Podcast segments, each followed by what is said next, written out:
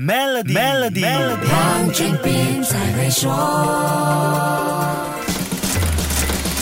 你好，我是黄俊斌。股市是二零二一年让超级富豪创造最多财富的地方，但在二零二二年上半年，很多超级富豪的财富也在股市中灰飞烟灭。在刚结束的半年里，受影响的不止股市，一个又一个的危机层层叠加，导致全球经济处于前所未有的艰难局面当中。这些不确定因素又环环相扣，使得整个投资市场在高压下难以喘息。国际货币市场风雨飘摇，强势美元在上半年对一篮子国际货币的汇率上升了百分之九，对日元升高了百分之十五点五，把日元压到一九九八年以来最弱的水平。另外，通货膨胀和供应链问题重创一些国家的货币，土耳其里拉因为国内高通胀和政策问题贬值了百分之二十。最大小麦进口国埃及因为外汇短缺和乌克兰战争导致进口商品，尤其是小麦价格上升，不得不把货币贬值超过百分之十五。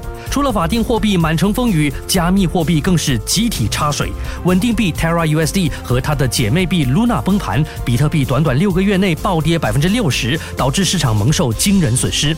根据彭博亿万富翁指数，比特币去年十一月九号创下将近六万九千美元的历史新高时，全球七位跟加密货币相关的亿万富翁总财富一下子达到一千四百五十亿美元。比特币价格之后一路下跌，二零二二年上半年跌幅更是十二年历史里最差的表现。几位币圈大佬不不知。不觉就这样没有了一千一百四十亿美元的身家，他们之中有好几位的财富下跌幅度高达百分之九十。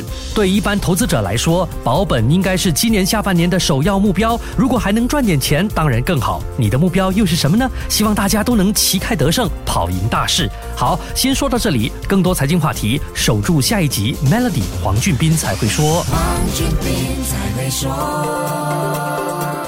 与 Maybank Zero Entry Cost Home Financing 进行融资或再融资，可节省高达一万五千令吉的印花税、律师和估价等费用。立即浏览 Maybank.my/zec Home Financing，需符合条规。